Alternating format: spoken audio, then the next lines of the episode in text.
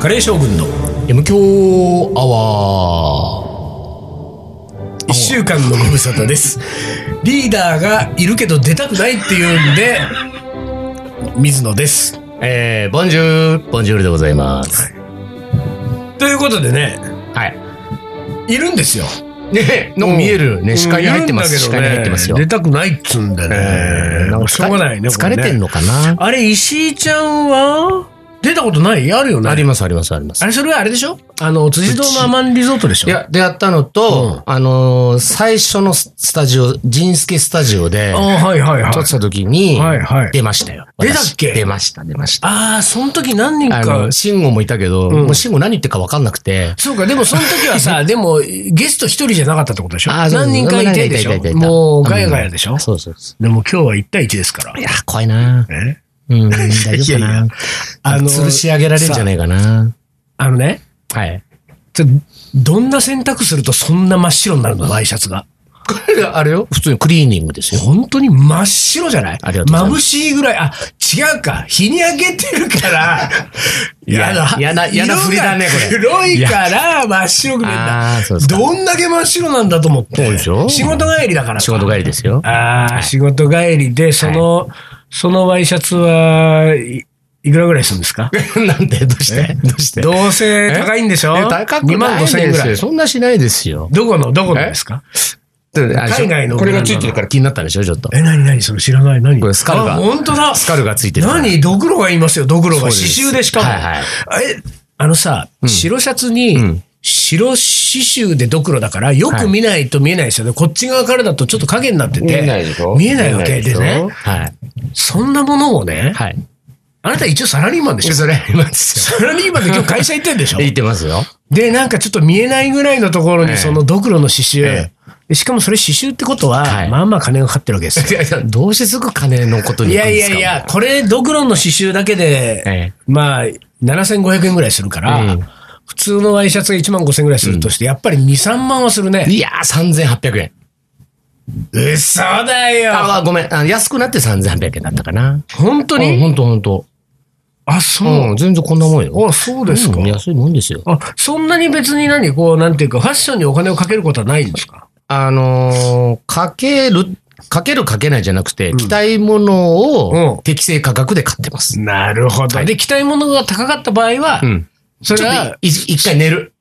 ああ、なるほどね。うん寝て、うん翌日起きて、それでもまだ欲欲ししかかっったたらら買う。なるほど。はいで、首にじゃらっとしてるのは、そのなんか高いの、全然これも普通ですよ、全然。あほんとうん全然普通ですよ。えーそれ昔から変わんないんですかこれも20年前から30年前から。そのスタンスはもしてます。はい。ああ。でも、趣味が変わることはあるの趣味が変わることというよりは、基本的な趣味は変わらない。ああ、そうなんだ。で、なんか、こう、ブラッシュアップはされていくけどね。その自分の中でえ。そうそうそうそこうなんかさ、そのね、私はこの前ですよ。あのーまあ、ある、こう、すごくいろいろお世話になったカレー屋さんの、もう結構年はもう行ってたんだけども、うん病気されてて、はい亡くなったわけですよあ。らで、えー納骨式があったわけ。もう半年ぐらい経ってんだけど、う。でね、納骨式を改めてやるっていうことで、納骨式に行ってくるになったんだけれども、まあ冠婚葬祭用のスーツはね、まあ黒スーツ ね。まあまず私、あの、サラリーマン辞めてからもう長いんでね。まあまあまあスーツすべて処分したわけですよ、サラリーマン時代の。はいはいで、冠婚葬祭用の黒スーツが一着だけ。まああった、もちろんそれは何かの時のためにあったんだけど、それも、もう大昔のさ、もう10年近く前みたいな方なわ け。で、でも人生あんまりサイズ変わんサなイいズかはら変わさ。ってないんだよ。けサイるズではし変ょわってないんだけど、うんでもやっぱり、まあ、テロンテロンなんだよ、もう。うんそうは言ってもね。まあね。まあねで、さすがにこれは買い、買った方がいいってなったんだけど、もう一週間後とかなんだよ。うん。でさ、今はさ、うんこのご時世ね、スーツってなんかその辺の知ってる店入ると大体うんうん1ヶ月半先ですとかさ。まあ要するに、吊るしなんか売ってないのよ。大体。そんな時代なのそうそう俺もスーツ買ってないからで最近わかんなそういそうのでね。大体なんか採寸して、うんで、作って、まあ1ヶ月とか1ヶ月半とかっていうところで、うんいや、もっとさ、あもう本当にそれはたまたま俺表参道にその時いて、うん表参道で別に俺何でもいいから、とにかくスーツ売ってそんな店2軒ぐらい入ったの。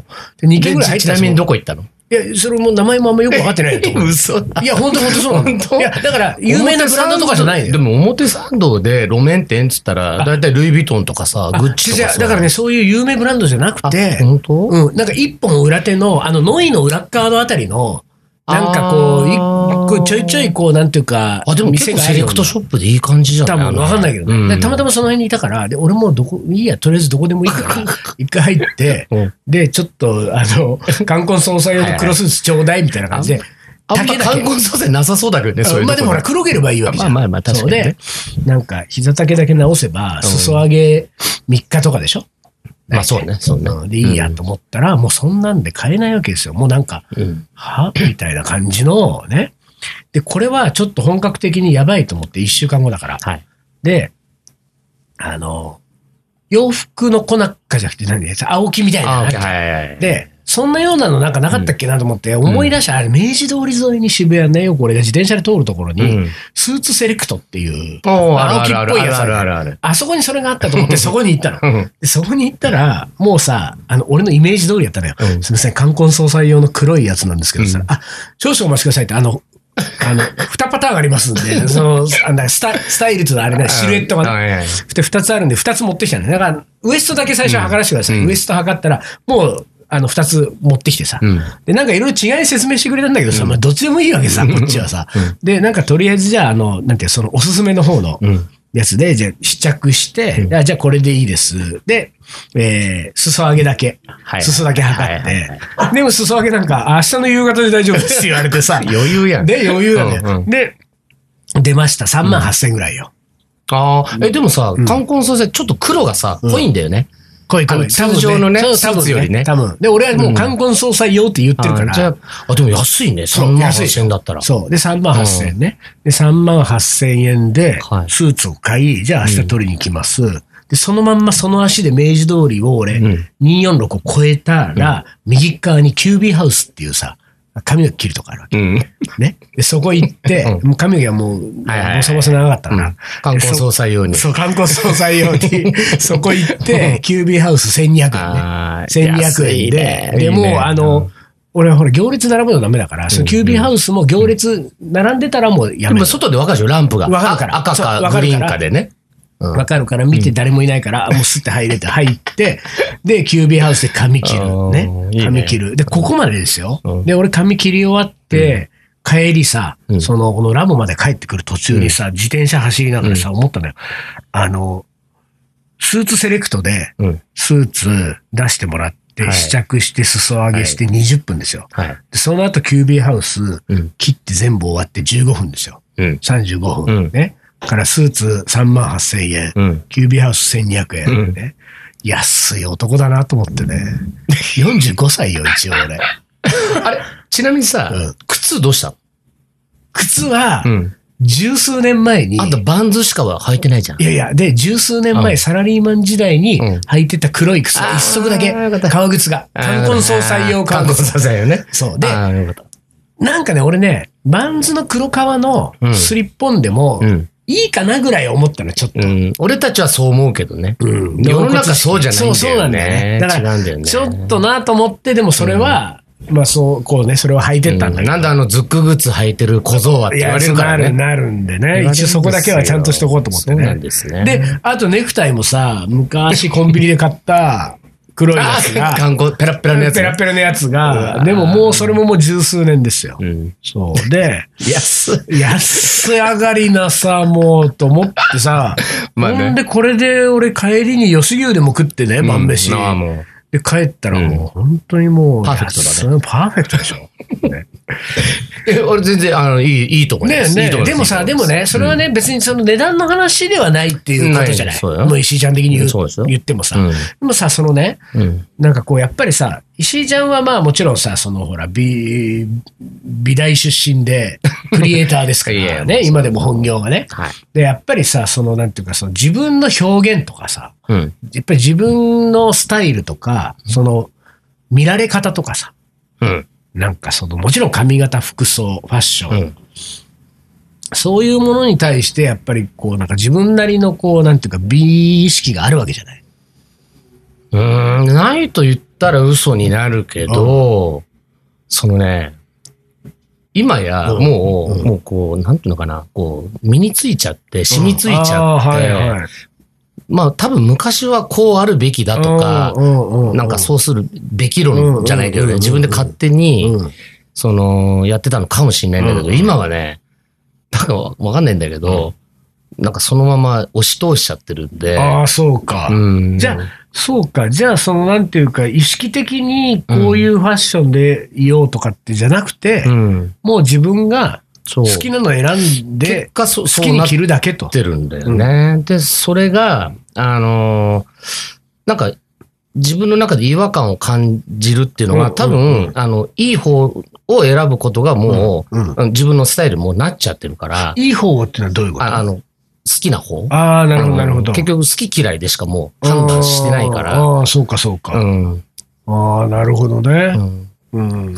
あとやっぱりね、い色なのか、うん。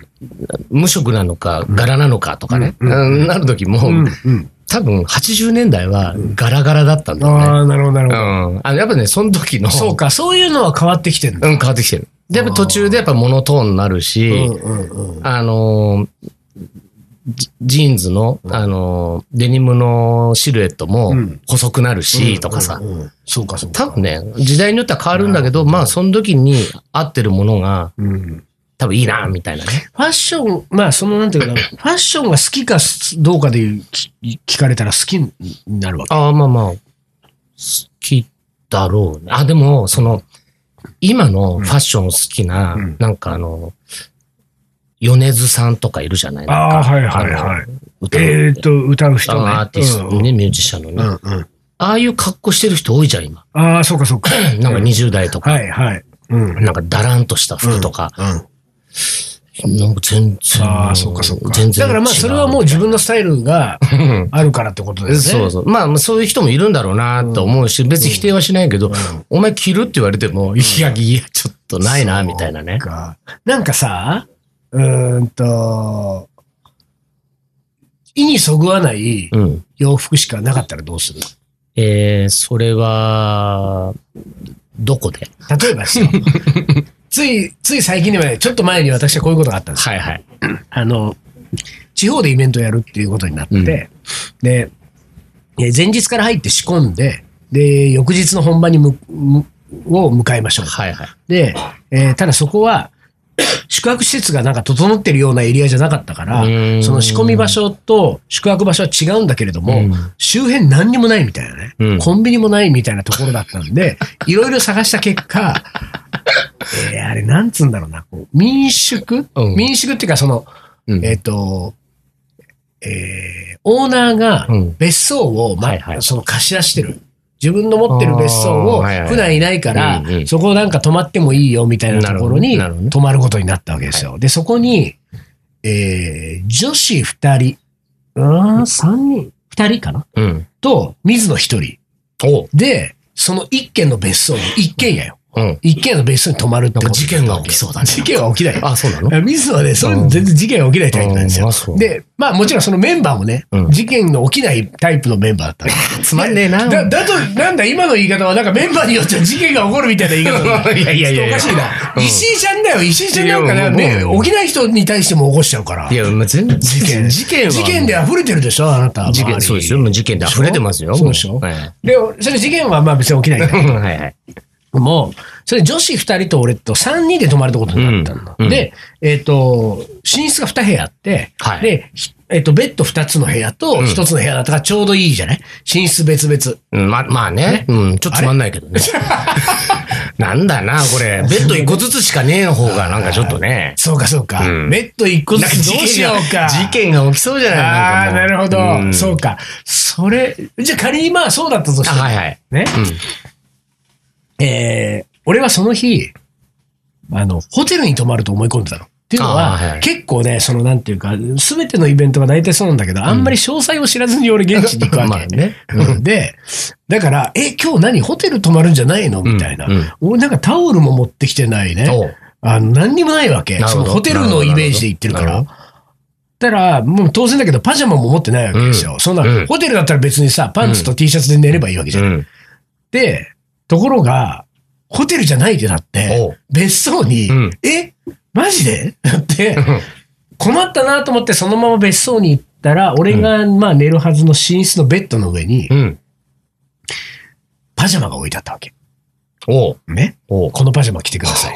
これがさ、おうね、うん。あのーなんだっけな、ラルフ・ローレンみた いな、くっそダサいチェックの、もおううね、おうな何年代の人ですか、このパジャマ着んのっていうような、はいはいあの、襟んどこ、こう、ちょっと、あの、ループみたいなのが入ってるようなね。あーそうなっててなっててうん昔のね。うんで、、もうテロンテロンなのよ。はいテロンテロンのパジャマで、ちょっとダボっと大きいやつ。はい。ね。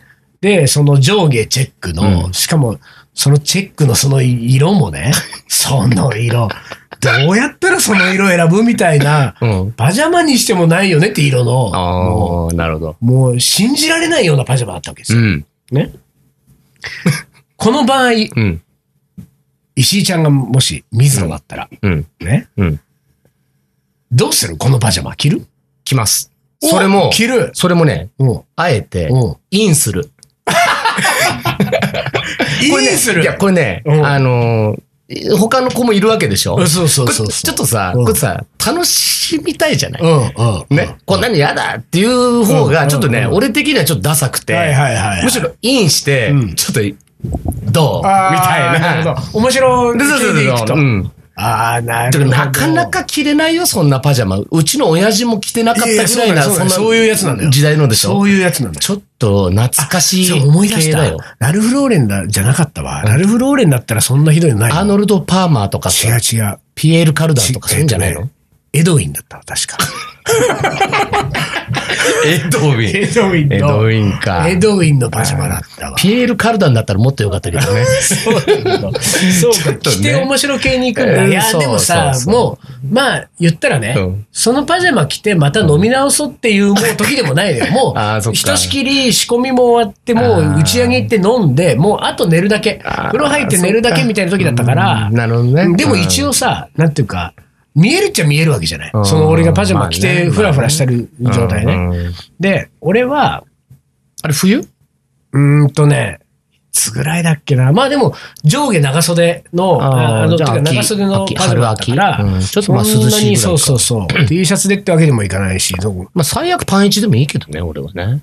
パンイチでさ、うろうろできないじゃん。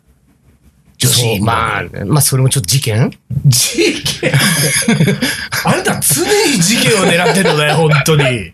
まあね。あーいやこれそうまあまあまあしょうがないよね。不可抗力だから。いや、不可抗力、そうか。まあ、確かにね、完全なる不可抗力ですよ。うんこっちはホテルつ泊まるとこね、にいそるうかだら。よね。そうか。そう、事件狙いか。そうです。いや、でね、俺ははい、もう結局、い、や、俺はさ、もともとが洋服、ファッション興味ないから、うん。服装は何でもいいわけですよ。うんだから、そのバンズスリッポンしか履かない、うんジーンズ2、3本しか持ってない。うでもう、それも、15年ぐらい、もう、パンツなんか買ったことないんだかいら。や、全然、いや、でしょで膝出ちゃうよ、で も。何がデニムとか膝あだからもうボロボロなのよ。俺3本あるデニムのうちの1本は、あ,、あーうんの、ポケットがうん、もう全部穴開いてるの。だから、何にも入れられないの。グランジだね。そうね、 そうね。そう、もうだからもあうる全く、で、カレーの T シャツしかないから、カレーの T シャツしか着なあーなるほい。ど、なるほど。で、長袖が必要になった時はもう白いシャツだけ。あもうで、できるだけ考えないように、あーもうめんどくさいかちらょっ。とジョブズ的だね。ジョブズっつったら、うんでいいのかどうジかわかんないョブけズど。はだって考えたくないそうからあれにしたそうだそうだって言ったでしょ。でもまさにそう。考えたくないのそうなんだよファねッションのことは。だから別にそこにね、置いてあるパジャマがエドウィンでダッサダサでも、俺全然なんともないのよ。うん。だから、これやだ、俺こんなの着たくないなんて気持ちは1ミリもないから、うん普通に着たわけ。で、普通に着 て、その女子2人いるとき、いるところにも、別に、そのことを全く意識せ ずに、普通に、ああ、じゃあお休みとか言って、ちょっとなんかちこょっう、と寝一る瞬前のなんか、うん一ネタ二ネタぐらい喋ってうん、じゃあ明日頑張ろうあねー。でもピロートークはないよね、そこにビは、ルね。ドームないないないないね。でお休みに寝たわけ。だあかーそうら翌日ですよ。うん翌日、んあの、イベント現場に行くはい。車の中で、うんその二人の女子のうちの一人で、20代後半の女子がいた。はいはい。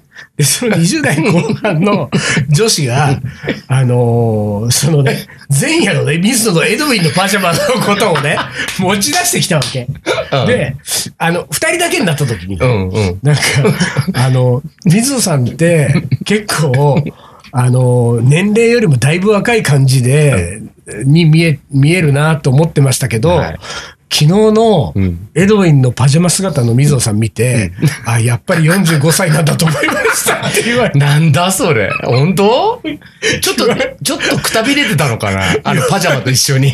そう だ。あのだからパジャマがくたびれてたいかやら、ね。いや、だからそう、だからやっぱりうさん、なるほど。その着るものって、うん。大きいんだろうなと思ったけど、印象が。だって、うん45歳なんかに見えたことのない、うん。普段ね、水野が、そうねそうねああ、やっぱりこの人45歳なんだって 思ったっつんだかいら。や、でもこれ仮によ、うんあの、白い、うんあの、ななんつうの、あの、なんこういう、バスロああ、ーはいはい、バスブローブみたいのね、うんうんうん。着てたとするよね。うんうんそうすると、ちょっと立ち広し風に、そうしたらもう、だって、あれでしょ、ジェームス・モンドでしょ、もう。うん、ちょっとどうしちゃったんですかぐらいなさ。うんうんそれは、多分違う反応が返ってきたと思うよ。そうでしょ、うんそしたら、石井ちゃん大好きな事件が起こるから。事件が起きたかもしれない。だって、かもしれないでしょバスローブの人は何も着てないからね。そうだよね。基本は。そうだよねバ。スローブですから。うん。だから、そこ、そこで吸い取るからね。吸い取りますから。ううんん。あの下着着ちゃダメですよ。あれはそうだ。だからあれかな、じゃあ、その、えー、なんだあのーそこのオーナーもね、はい。別荘のオーナーも、うんなんかないように江戸院にしたのかな。なんかあっちゃ困るってことで。るほどね。そこだって、うんそのオーナーがさ、今日もう少し協力的だったらさ、うん俺の部屋だけバスローブ置くでしょ。奥ね。うん、奥ねうん。それ、すごい、もしくはさすごいけどね。ね、あのー水野一人と女子二人だったら、うん三バスローブを吊るしとくでしょ。今日はこれでお願いしますすごい意図があるよ、それと。。ねえ、そこはやっぱり、うんそのオーナーの意図も汲み取ってあげないとね、うんそまれあ三バスローブだったまらあ。そうね三バスローブだったらうね。んいいでも江ね。戸院だもん。江戸瓶だからな。もう絶対何にもないようにっていう。もうだから俺あの時に思ったんだよ。やっぱりうんあーなんかそういう見た目とか服装って、うん結構印象大きいんだなと。だからあんまり左右されないのがいいんですよ。いや、ていうかね、んだからそのなんて言うんだろう。俺は、あの、普通に見られときたいわけ。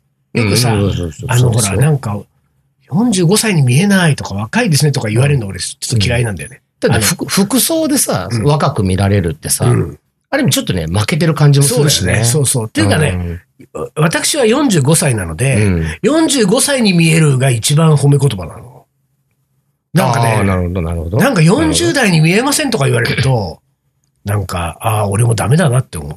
あまだまだだな。そうまだまだだなってなるほ思どっち。ゃうよね。うん30代に見えますとか言われただら。かだら60代に見えますって言ったら、ちょっと、あちょっと行き過ぎちからゃったそかれなもやっぱとかダねメじゃん。ダメだよねもう。くたびれちゃってるねかだら。いぶ疲だれてからるな。やっぱ45歳なんだから、40代半ばに見えますって言われるのが、うん一番、ちゃんと、あ、俺ちゃんと頑張ってんなっていう感じになるんだよねで。も俺ね、もう二十歳の頃から36歳に見えるって言われてて、あで貫禄があるずーっと36歳って言われて て、まあ最近はもう36もないんだけどね、もうね。女子、女子はどうなんですか石井ちゃんは。そのね、受験が大好きな石井ちゃんは、女子ですか20代、30代、40代、50代。はい。ね。はい。な、あのーまあ、あのーまあ最終的にはう、ん。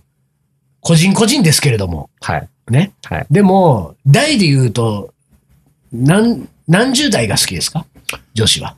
何十代ああ、その、ノリね。うんノリ的にね。ノリ的にああ、ね、30代。お石井ちゃんね、うんこれね、俺さっき石井ちゃんがさ、なんかほら、あのー、に20代の頃から30代後半に、な36に見られる、っうん。て言われてたでしうょ、ん。なんかね、あ、俺自分のことじゃないけど、うん俺は自分が20代の頃から、うん。女子は30からっていう格言が自分の中にあなるほど。 どんな格言なのる。えだから、30過ぎてからが魅力的ああ。だと思ってた、まあ俺は、そうね。女性っていうのは。だから、まあ、こう言ったらあれだけどね、うん私もう45だからいいけど、はいはい20代の頃にね、うん20代の女子なんてっていうちょっと気持ちはありましたよ、正直私は。うん30あ、ちょっと年上が好きってわけじゃないのよ、別に。年上が好きなわけじゃないんだけど、で、これがね、不思議とね、20代の頃からそう思ってたし、うん30代もそのまんま、うん45になった今も、うん女子は30からと思ってるんあですよ。ーあ。でもね、それわかるわかる。うんね、うんこれ何なんだろうね。なんかやっぱりね、あのー、28ぐらいから女子はうんうん、ある種なんか吹っ切れるあ、そう的なものがあるって。なんかちょっとだからなんだろうな、こう、あの、なんていうか、こう、うーんと、語弊があると困りますけれども。語弊あるかもね。あるかもしれないけ ど、あのね、めんどくさくなくなるんですよ。そうね30過ぎると。やっぱりだからまあ、、簡単に言うと大人になるじゃない。そうねうん。うん大人になるね。ね、だからうん若いうち、子供のうちはやっぱりいろいろめんどくさい。うんめんどくさいよねというね。それ自分も含めてだけど。うん。で、これがなんかいい、そこそこいい年になってくると、うんもうめんどくさくなくなるから、はい。そういう年齢が、多う分んそういうのを感じてるのが、俺はやっぱ30以降のうん女性に対して感じてるのね。そうねそれがなんかやっぱり女性としての魅力をありますね。多分感じてでるもんですね、よ。その、いつまでも30代のうん、この気持ちを忘れないうん40代もあー50代も僕は大好きですよいい。ですよね。はい。いいんですよ。そうなだんかですらやっぱり30からなんだよ。うん。女子は30から。そうですね。そうなんですよ、これ。だから20ね、 その20代後半はい。の女性なんかはね、やっぱりね、はいはい、早くあと数年経ってくるんだなっていうね そうそうそう気持ちやっぱありなまっす、あちゃりうまんすだね。。ありますやっね。なるほどうん。ぱりね。何の話した今日俺。何ですかね、えーこれ。大丈夫ですかね、これね。今何分ですか ?26 分。じゃあ、一旦 CM です。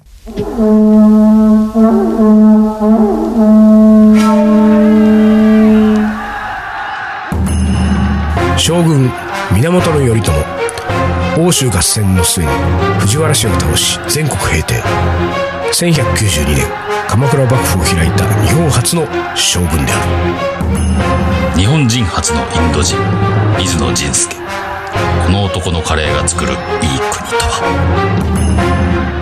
カレー将軍いざ全国平定カレーのおもこれ。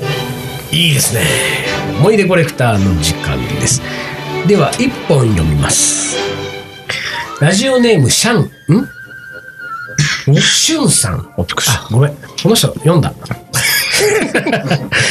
はい続いていきますラジオネームしこみちゃん確か6歳か7歳の頃だったと思いますが一つ上の久しくんという友達が我が家に晩ご飯を食べに来た時があり母がいわゆるお家の市販のルーを使ったドロッとしたカレーを作ってくれました「いただきます」をしてカレーを食べ始めると久しくんはルーとご飯を丁寧に丁寧に混ぜ完璧にルーとご飯を一体化させました6歳か7歳の僕は久しくんの一体化カレーのあまりにまずそうな見た目とそのまずそうなカレーを食べなきゃいけない久しくんがあまりにかわいそうで悲しい気持ちになり一言も喋らず自分のカレーをこそこそ食べました大人になって初めてナイルレストランのカレーを食べた時この日のことを思い出しましたというね石井ちゃんもほらあのーおふくろのカレーはだいぶ美味しいカレーだったね本格的なうんうん美味しかカったレー粉使った美味しいねねカレーだったんですけども混ぜる派だったいや、俺は混ぜな混いぜずに派だったね。うあれなんかやっぱ友達呼んで家のカレーが出るとか、友達ん家行 って、友達のお母さんのカレー出ると、やっぱいろいろ思うとこあるいよね。や、あるあるあるある。本当にねそまあ、家のね、うんあの、なんか出るからね。出るんだよ、ね。あの、食事の時ってね。出るんで、家の中での当たり前が出るからね。うんそうそうそうそう。そうやっぱり6、7歳といえ、やっぱり気は使うんだよね。そうね。そう最後、将棋の名言いきます。一つの戦法に一生費やしてもいいじゃないか。青野照一。ね。これはですね、81マスの盤上、40枚の駒。処刑は同じでも指す人によって無限の変化を生み出すのが将棋である青野は対振り飛車急戦の研究家として知られており、えー、鷲宮定石、えーは、えーこれからも、えーあれちょっと待ってこれね鷺宮定石だったっけな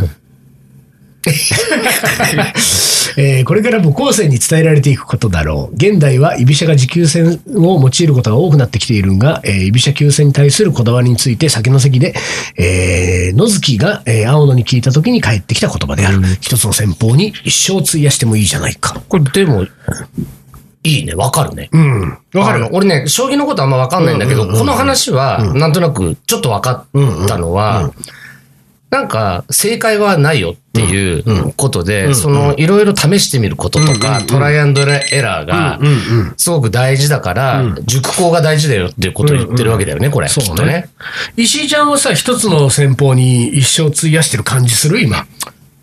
先方、あーそういう意味では、あの、こう、こうありたいと思う、大きなパイプの中そうを、だね、自分はね。こう、細かく動いてでるも感そうじだはよすねるけど、ね。今日最初の冒頭の話からそうだもんね。ん洋服一つとっても自分がこれがいいと思ってるものをとにかく着るっていう。うだでねそれがもうスタイルとして定着してるから、えー自分の中の美意識に沿ってるつもりはないわけだもんね。そその中でどう遊べるかかな。だからその一つの戦法、もうだから一つの戦法にうん、一生を費やしつつある人なんだ。うん、なんかすごくよくわかったな、今の話。あそうだうね、ん、なるほど。ボンジュールは今50でしょ50です。 ?5 歳上でしょそうですよ。いやーやっぱり立派だね、5年上の人は。いやいや、もい。やー、勉強にな盛りりもますわ。同じだよ。あ、そうか、リーダーどこ行ったあれ。